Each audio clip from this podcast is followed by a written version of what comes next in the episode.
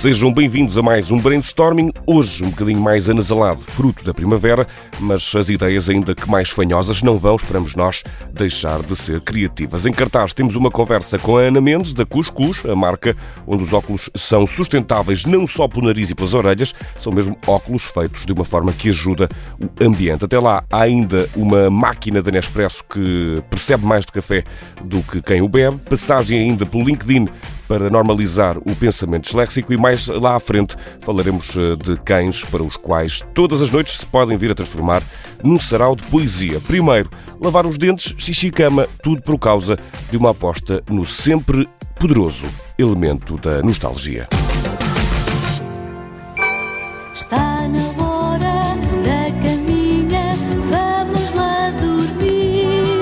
E mesmo que nos mandem para a cama, se há coisas que nunca dormem, são elas o mercado negro e o mercado da nostalgia. Qual deles o mais negro? Não é disso que tratamos neste programa. Tratamos sim de ver como às vezes fervilha o recreativo, o mercado das saudades, e o mercado fervilha de tal forma que uma ideia que houve em 2019 voltou há uns tempos a materializar-se por força do clamor dos consumidores. Em 2019, a Qualrest, uma empresa especializada em colchões, voltou a apelar-nos ao sono com a edição de uma almofada que era tal e qual a almofada do Vitinho. Anos 80 e 90, de novo nas cabeças de quem os viveu, e por isso, depois de ter acabado essa campanha das almofadas, o público regressa ele próprio com o pedido do regresso da almofada, que pode ser adquirida por mais eh, três dias, coisa menos coisa, e por isso, ironicamente, não convém deixar-se dormir. A almofada tem um preço de 15 euros, até porque eh, neste mundo não convém deixar-se dormir, porque há máquinas de café que vão superar-nos no reconhecimento do café que bebemos. Nespresso. What else? Nespresso. Mais uma pequena ideia transformada em tecnologia, uma máquina que percebe mais de café do que quem vai beber o café. Ou seja, Nespresso what else, como quem pergunta que mais, onde é que isto vai parar? Eh, no fundo, o que esta tecnologia faz é reconhecer o café e adaptar-se a ele, da temperatura exata até à força centrífuga. Tudo se regula, seja lá o que for a força centrífuga numa máquina que transforma um cartucho colorido num líquido que eh, acorda. A promessa desta tecnologia é, no entanto, a de que o café vai chegar-nos em toda a graça do seu aroma e com toda a constituição do seu corpo. No fundo, a máquina saberá melhor que nós o café que estamos prestes a ingerir é a máquina que detém a sabedoria e nós, das duas, uma, ou aceitamos a derrota com a máquina ou voltamos às cafeteiras italianas. Eu ainda sei onde eh, mora a minha. Vamos para já fugir a esta distopia das máquinas de café com a nova campanha da LinkedIn. I'm Orlando Bloom and I'm made by dyslexia. I'm Kira Knightley and I'm made by dyslexia. E com o intuito de eliminar o estigma, a LinkedIn adicionou o pensamento disléxico à lista de habilidades disponíveis na plataforma. E para incentivar a que ninguém tenha vergonha, pediu a várias figuras que assumidamente sofrem de dislexia para participar num vídeo. Orlando Bloom, o galã, é um dos nomes desta campanha, mas um outro bom exemplo é o do empresário britânico Richard Branson, dono da Virgin, que sofre de dislexia e nem por isso deixou de ir para lá da atmosfera. I'm Richard Branson and I'm made by dyslexia. From today, you can join me in adding dyslexic thinking to the list of skills on your LinkedIn profile using your drop down menu. É com a aposta em nomes fortes que o LinkedIn está a promover o fim do estigma da dislexia, eh, da história de Richard Branson e de muitas outras se faz esta campanha. A mensagem forte que se quer passar é que, por vezes, as limitações que a dislexia impõe obriga a que quem sofre como ela tenha de pensar muito criativamente para resolver problemas. E por falar em soluções criativas para problemas, o ambiente agradece tudo quanto faça por ser sustentável e está na hora de conhecer a Cuscuz, uma marca que tem óculos feitos a partir de materiais que não fazem mal ao ambiente.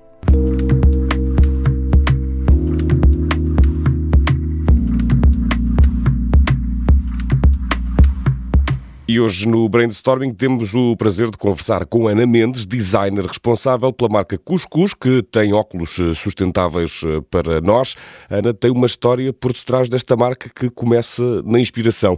Ana, bem-vinda a mais eh, um Brainstorming, é um prazer recebê-la por aqui. Obrigada, obrigada pelo convite. Prazer é todo meu. E, e para conhecermos melhor o mundo de Ana Mendes, que está intimamente ligado com aquilo que é Cuscuz, quando pensa uh, na Ana pequenina, o que é que a inspirava? O que é que a levou uh, até aqui? O que é que a trouxe até à cuscuz e aos óculos uh, e, à, e, à, maneira sustentável de os produzir? Eu acho que a Ana pequenina sempre esteve assim ligada com o mundo artístico e é engraçado que eu pequenina que, lembro, que me lembro de participar em vários concursos de criativos e acho que se não foi o primeiro, foi um dos primeiros um, que na escolinha fizemos uma visita a uma fábrica e depois uh, uh, essa fábrica fez-nos um desafio de, de fazermos um desenho sobre essa visita. E eu lembro-me que tinha imensos espaços verdes. Então, tipo, uh, ganhei o concurso por isso. Eles disseram que tinham, tipo, uma grande preocupação com as questões ambientais. Uh, mas, na verdade, eu acho que acho que já tinha uma consciência que era uma fábrica de cimento, então já tinha consciência que essa fábrica não tinha tanto essas questões, esse lado ambiental. E, e que, sei lá, ano após ano, tipo, destrói, tipo, a nossa terra. Um, então, eu acho que, ainda que eu fosse muito pequenina, eu tinha essa consciência.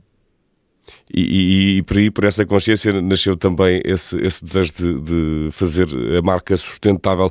Ana, se tivesse que completar eh, a frase, quando eu era pequenina queria ser, uh, a coisa aparecia já nesta formulação ou, ou, foi uma coisa eh, posterior, já mais da adolescência ou mesmo assim pré-adultez, se podemos falar assim?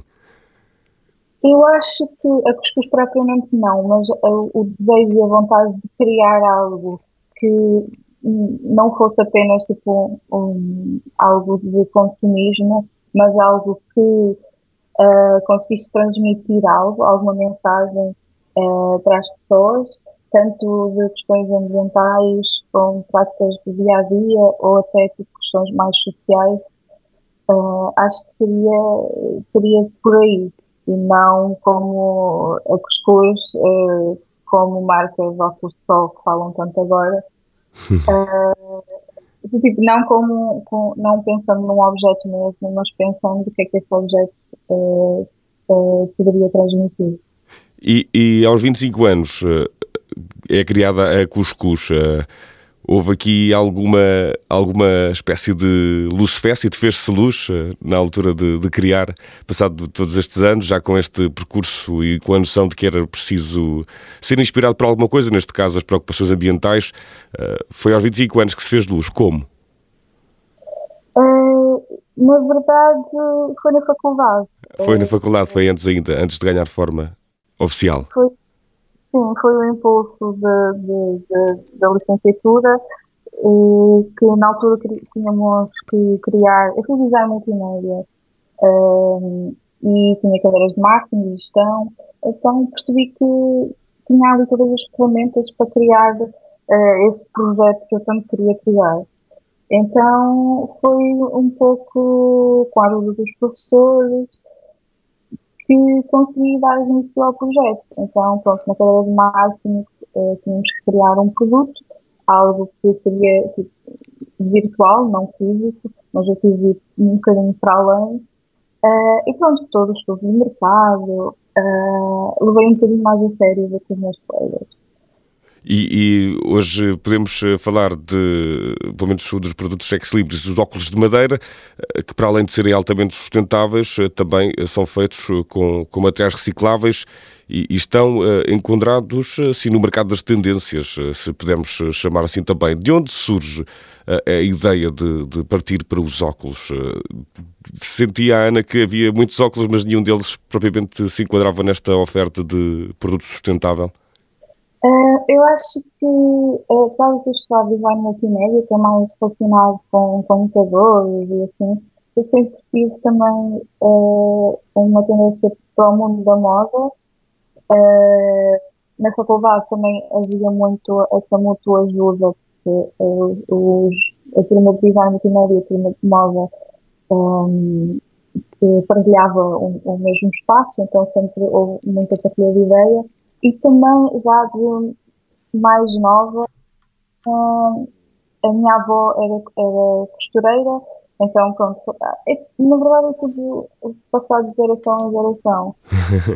E, e- nós, e nós sabemos bem isso, até porque este trabalho, o trabalho da Cuscuz, Ana é de equipa, a Ana desenha os modelos e depois é, é o seu pai, o Amâncio Mendes, que constrói, produz e executa. É, é assim exatamente que se passa é este o processo? Se temos aqui esta informação correta ou, ou está a falhar algum detalhe?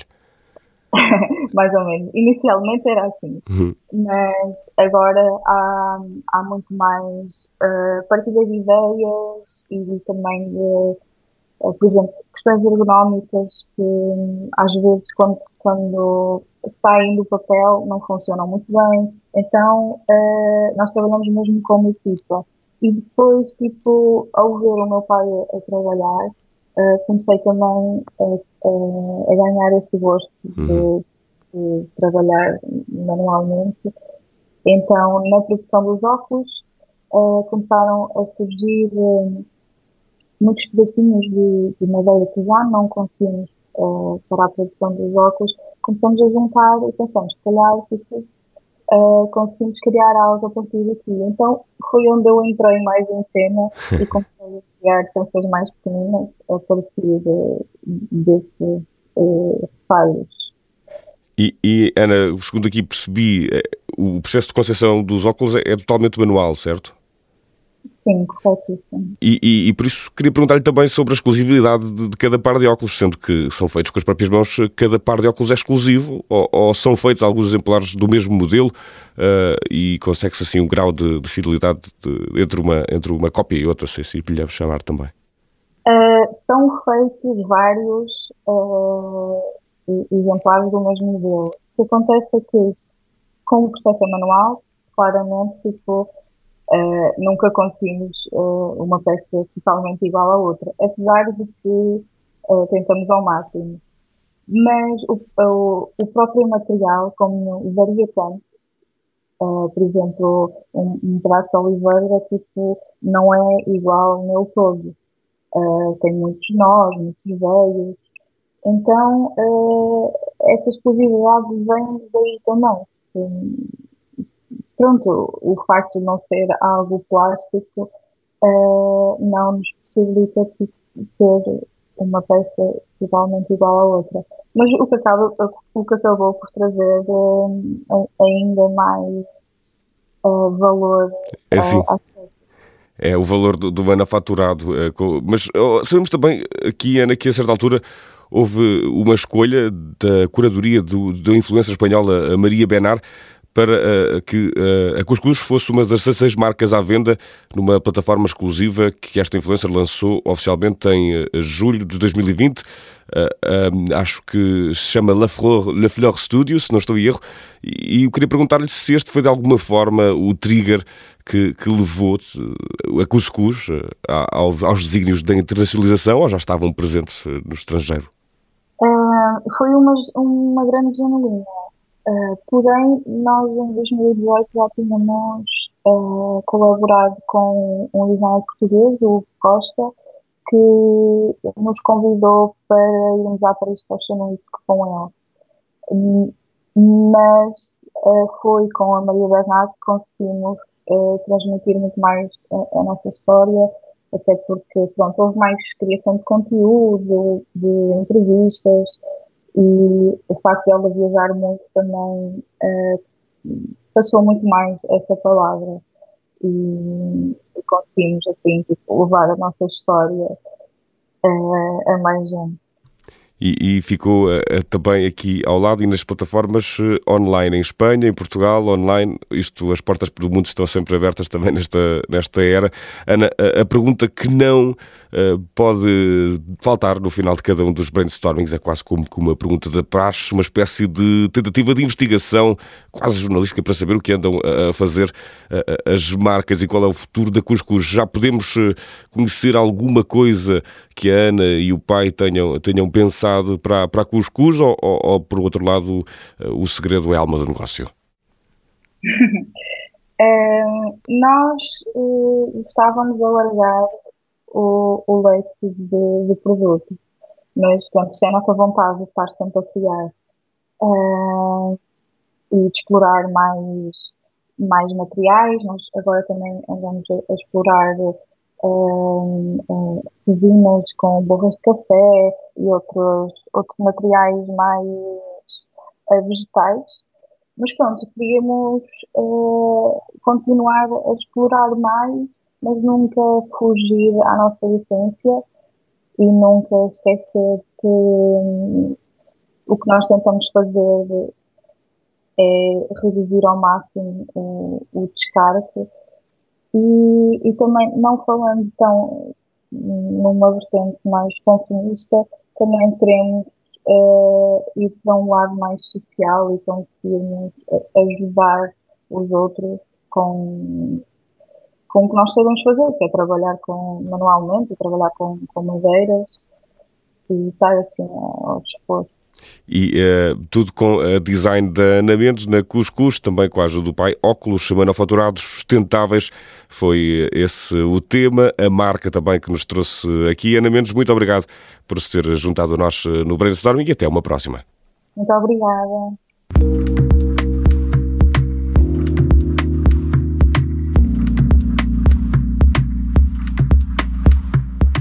Brainstorming está mais uma vez prestes a arrumar a trouxa, nunca sem antes passar pelo destaque da semana. E o grande destaque desta semana vai para a marca de alimentação para cães Pedigree, que eh, pode ter encontrado um bom método para que as crianças que começam agora a dar os primeiros passos na escola primária não tenham problemas em ler em voz alta. Alguns estudos dizem que para uma criança ler em voz alta à frente de adultos pode ser inibidor, até intimidante, e eh, por isso, para ir criando as sementes do à vontade, a Pedigree criou um projeto que tem como objetivo fazer dos cães o primeiro primeiro de todos os ouvintes das leituras das crianças. Dogphonics é o nome desta iniciativa que visa contribuir para a redução da iliteracia infantil. É o grande destaque desta semana do Brainstorming. Estamos de volta para a semana. Esperamos nós menos fanhosos e com campanhas frescas e boas. Até lá.